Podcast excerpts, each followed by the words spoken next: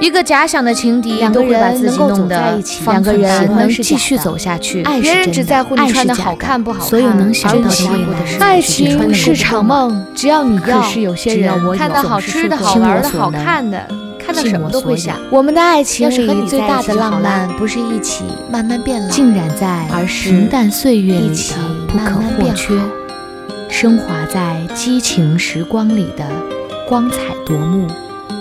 欢迎收听糖蒜小声说。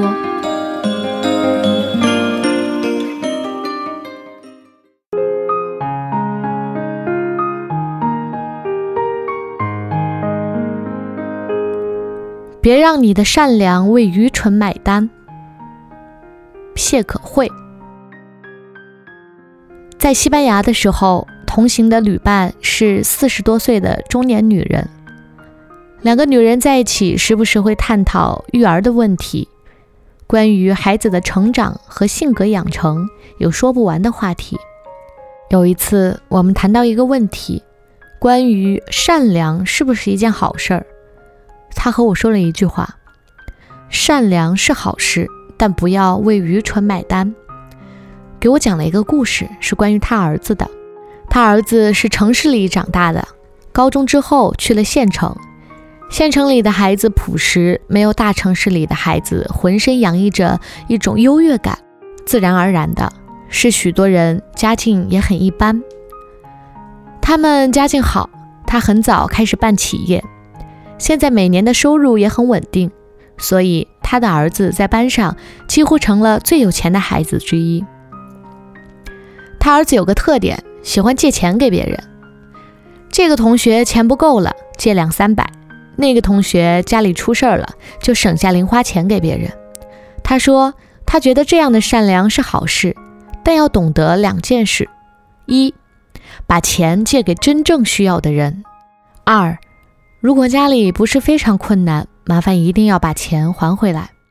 借钱给别人，真正的原因是救急，不要因为把钱耗在那些高高在上、不想放弃现在的富足，一不小心又维持不了他的开销，而转身希望你支撑他一把的人。那不是善良，是愚蠢。一个人最大的能力是不让自己的善良为愚蠢买单。我从小根深蒂固的思想里。有一种先人后己，所以一直到我上大学之前，我都会悄悄把自己放在最后的位置，总觉得那是一种最大的善良。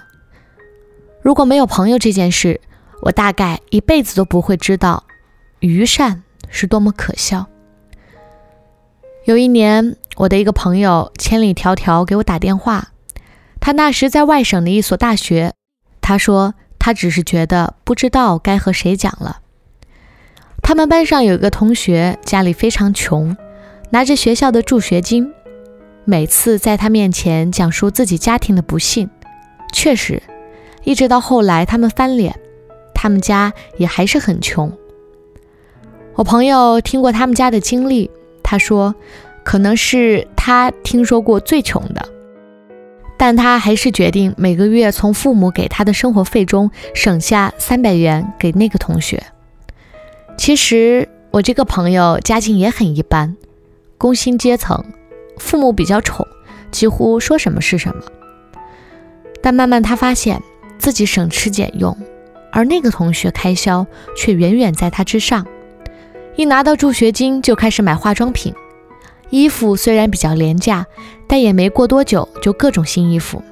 食堂里很少吃饭，常常和别的同学一起下馆子，用钱很快。他的日子过得潇洒，我倒是紧巴巴的。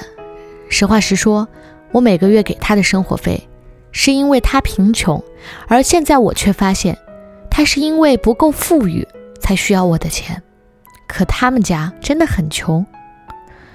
我听到他在那边委屈的想落泪，我也是那时才理直气壮地说出了：“我觉得你是时候断了他的念想。”我说：“如果真的很穷，他可以日子过得节约一点，也可以去勤工俭学，而不是拿着你的钱四处逍遥。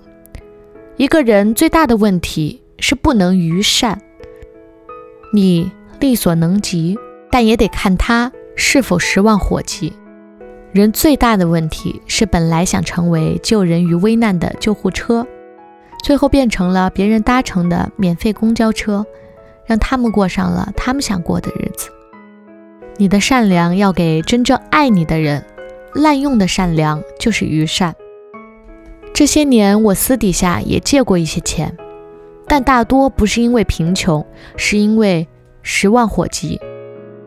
一次是我一个朋友的父母生病，借了一万块，半年后归还的；一次是我朋友办结婚酒席，省吃俭用四五年，但硬生生的还是差了八千元，然后我借给了他。但我也拒绝过许多所谓的借钱，翻了好几次脸。最强的一次翻脸，是我一个朋友想卖掉开了五六年的车子，去买一辆六十多万的越野车。而他的经济能力并不足以支撑他的购买。他说：“能不能借他十万？因为他想买车。”我说：“不好意思，可能我也并不宽裕。”他想了想说：“我写借条给你。”我说：“其实你也可以选择贷款。”他看了看我，冷笑了一下：“贷款？那我要你这个朋友做什么？”我为什么没有借给他？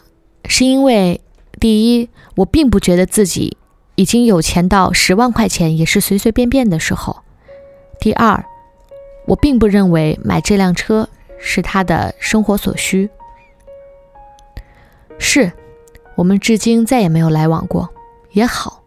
如果钱是友情的绑架，我宁愿一无所有。我很喜欢的一句话是。希望你的善良不是因为愚蠢，而你也要保护自己，不因为善良而受伤。聪明是一种能力，善良是一种选择。我们总要为自己慢慢成长，让所有的善良都让自己丰满，而并非血肉模糊。